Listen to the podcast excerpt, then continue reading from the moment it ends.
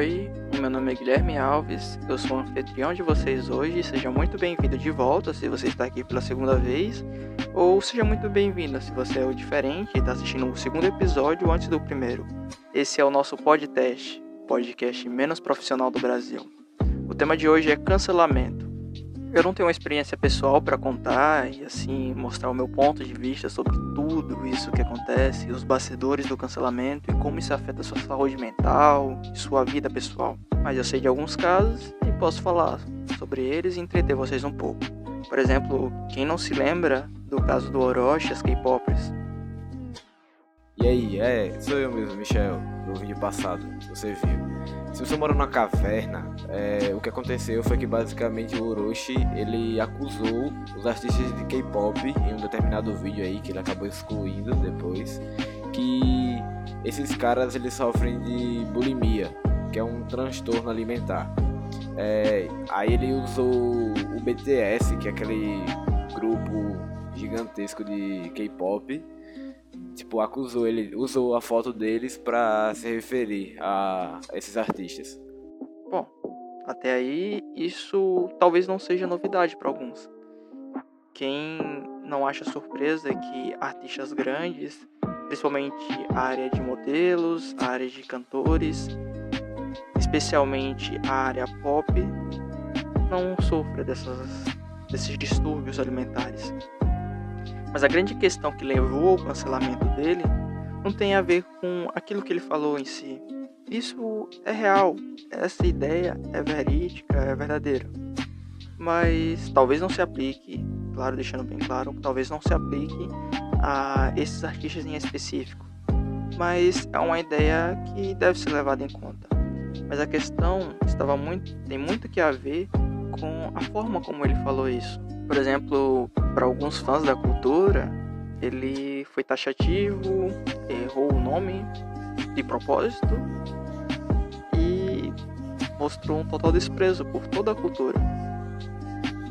Mas a questão é que talvez ele esteja certo, talvez ele esteja chamando a atenção para um ponto que é importante refletirmos sobre.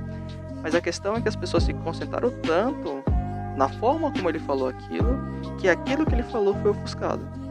Eu não estou dizendo que ele fez o certo ao agir daquela forma, mas também a gente tem que levar em conta que aquele era um vídeo de humor. Assim, se esperava que ele fosse taxativo, que ele brincasse, que ele zoasse com a cultura. Mas o ponto em si é muito relevante.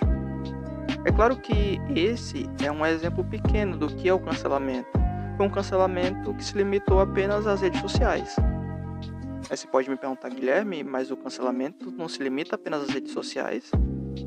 Bom, depende.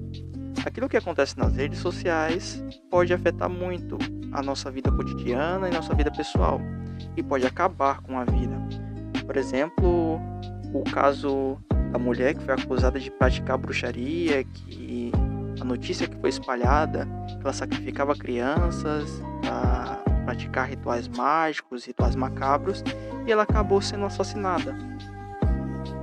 Porém, a grande reviravolta, reviravolta, a grande reviravolta é que isso era uma fake news. Antes mesmo da gente conhecer esse termo, isso não tinha nada a ver com verdade. E a moça acabou morta por nada. Isso é um claro exemplo de como o cancelamento pode afetar a nossa vida. Mais recente, temos o exemplo do Michael Kister.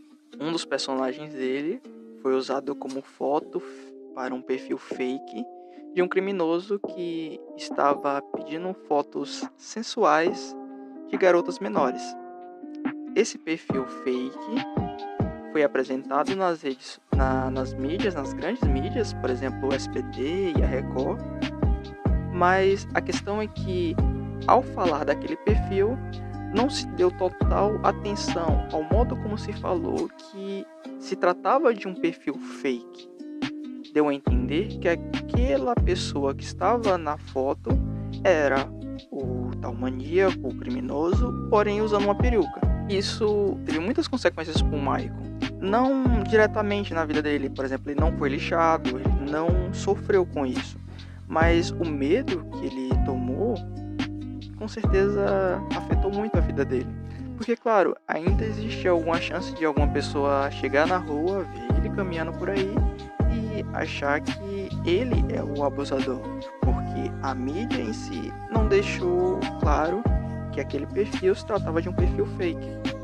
Esse é outro claro exemplo de como o cancelamento pode afetar nossas vidas, em específico nossas vidas pessoais fora da internet. Outro exemplo, não de cancelamento, mas de um protesto que talvez tenha sido tenha ido além do limite, foi o caso que aconteceu com o Felipe Neto. Após expressar sua opinião sobre a política atual, o, principalmente sobre o presidente, ele sofreu uma taxação e houveram protestos até mesmo na frente da casa dele, ameaçando ele e falando coisas que não se devem falar para um amiguinho. Não que eu seja contra a liberdade de expressão, a liberdade política que cada um tem em sua individualidade, mas eu acredito que existem pontos ou manifestações, sejam elas políticas ou pessoais, que vão além daquilo que é considerado bom senso. Aliás, falando sobre liberdade de expressão e bom senso, podemos entrar no inquérito das fake news, por exemplo. Para quem não está ligado sobre o assunto, essa foi um projeto de lei aprovado que tirava do ar algumas contas acusadas de espalharem fake news a respeito da política do Brasil.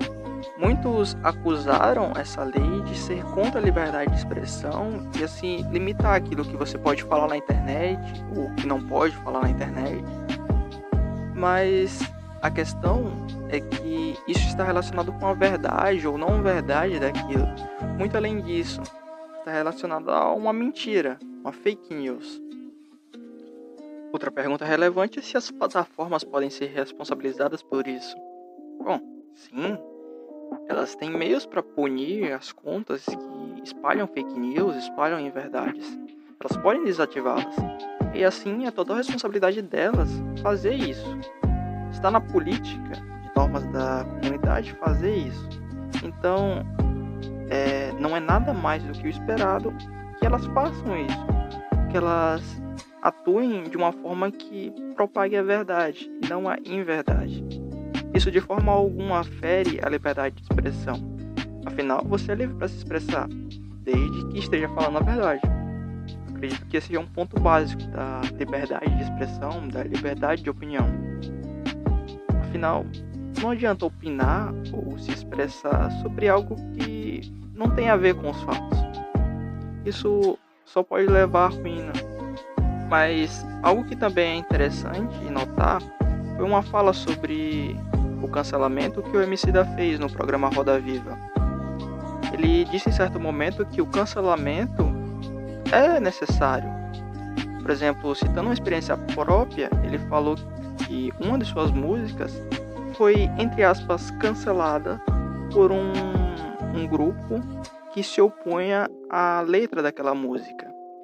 Ele disse assim que esse cancelamento, apesar de ter trazido um pouco de estresse para ele, afinal não era aquilo que ele estava querendo passar, não era aquilo que ele estava querendo se expressar e que as pessoas estavam interpretando de uma forma incorreta, trouxe para ele uma noção daquilo que como as pessoas encaravam o que ele estava falando. E nesse ponto ele está certo. O cancelamento, até certo ponto, ele é necessário porque senão a gente está apenas aceitando aquilo que os influenciadores digitais estão falando pra gente. É como se eles estivessem falando e a gente só absorvendo, sem questionar, sem perguntar o porquê dele estar tá fazendo isso. Só falar algo racista, homofóbico e a gente fica, opa, por que, que você está falando isso? Esse, esse ato de questionar, de perguntar por que você está falando isso, por que você está falando dessa forma, é uma forma de conscientizar a população daquilo que ela está falando, da responsabilidade que ela tem sobre aquilo que ela expressa para outras pessoas. Afinal, pessoas que têm uma grande influência, consequentemente, sua opinião tende a influenciar muitas pessoas. Chegamos ao nosso último ponto do podcast: o Rafinha Bastos e o humor negro. Bom, se você já conhece a história, eu quero que você desça e deixe o seu comentário aqui sobre tudo isso, expressando a sua opinião sobre o que ele sofreu ou o que ele passou, se você considera isso um sofrimento ou não. Se você não conhece ainda, eu vou contar um pouco sobre a história, vou deixar alguns links aqui na descrição, você vai lá, assiste, se intera, volta aqui e deixa sua opinião. Mas basicamente o Rafinha Bastos fez uma piada de humor negro sobre a Vanessa Camargo e sobre seu filho, na época que ela estava grávida. Isso repercutiu bastante ao ponto da emissora pedir que ele viesse a público e pedisse desculpas por essa piada. O Rafinha se recusou, alegando que era só uma piada e que piadas têm que ser respeitadas, e consequentemente foi demitido. Tudo isso levantou uma questão sobre se existe um limite para o humor. Você pode fazer piada sobre tudo, e se não, qual é esse limite? O que define se você pode ou não fazer piada sobre algo? Bom, basicamente, o que aconteceu foi que o Rafinha foi taxado até hoje por isso e ele é tido como um, um dos grandes do humor negro por causa disso. Mas, segundo o próprio, talvez a Vanessa Camargo nem ligue mais sobre isso. Essa piada, é claro, ela afetou milhares de pessoas. Não só a Vanessa Camargo, mas também o seu pai, o Zezé, e as pessoas que estavam envolvidas na situação. Mas, parafraseando Tiago Ventura, que também é um humorista, que também usa de humor negro em algumas vezes, ele disse basicamente que você pode fazer piada com tudo. Agora, você vai fazer piada com tudo? Isso é uma escolha sua. Por exemplo, ele disse que não faria piada com o PCC ou com a Rota, porque ele sabia o que esses caras faziam. Assim, ele não mexeria com essa gente. Eu acredito que é uma escolha sua fazer piada sobre aquilo que dá na sua telha. Você deve procurar um momento propício para essa piada e então fazê-la. Mas eu ainda acredito que as pessoas que escutam essa piada, elas têm que entender que aquilo é uma piada e que existe uma liberdade para falar com eles. Mas assim como o Thiago falou, você tem uma responsabilidade sobre aquilo que você fala. Em todos os casos, você tem que ser responsável sobre aquilo que você fala e então seguir em frente. Você está aí, você fez algo, você se responsabiliza sobre isso. Então, eu não vou dizer que o Rafinha precisava pedir desculpas, porque eu acredito que ele estava bem consciente no momento que ele fez essa piada. Então, não acredito que exista um limite para o humor, mas acredito que você tenha que ter responsabilidade sobre aquilo que você fala. Acho que a lição final desse podcast é que todos nós temos que ter responsabilidade, tanto com aquilo que falamos, como a forma com que julgamos as pessoas que falaram. Porque tudo que fazemos, fazemos em prol de uma comunidade. Nós afetamos as pessoas que estão ao nosso redor. Eu sou Guilherme Alves e esse foi mais um podcast. Obrigado por assistir até aqui e se você assistiu, considere dar um joinha e se inscrever no canal.